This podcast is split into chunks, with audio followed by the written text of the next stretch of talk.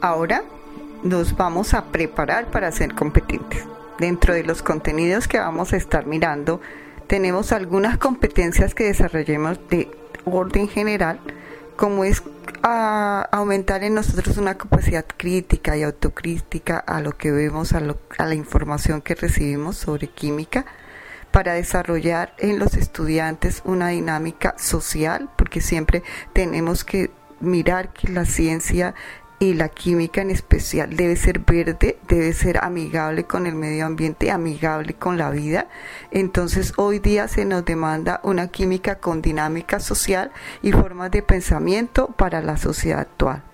Dentro de las competencias específicas, pues vamos a desarrollar la, autonomía crítica y autocrítica para observar, explicar, interpretar fenómenos, fórmulas, enunciados y secuencia de enunciados que hay dentro de la química inorgánica para poder resolver cosas de la de problemas de la edad digamos actual.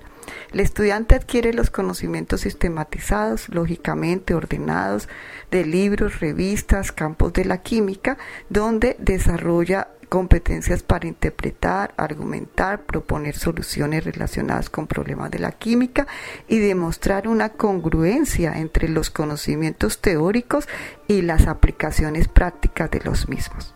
debe ser capaz con estos fundamentos teóricos de eh, muy rápidamente asociar a los diferentes experimentos para poder entender cómo, cómo funciona eh, una, una, reacción química y cómo a partir de unos reactivos se puede conseguir un producto de calidad con una pureza elevada y también que sirva para alguna área en específica del mantenimiento del hombre o del mejoramiento de la vida del hombre.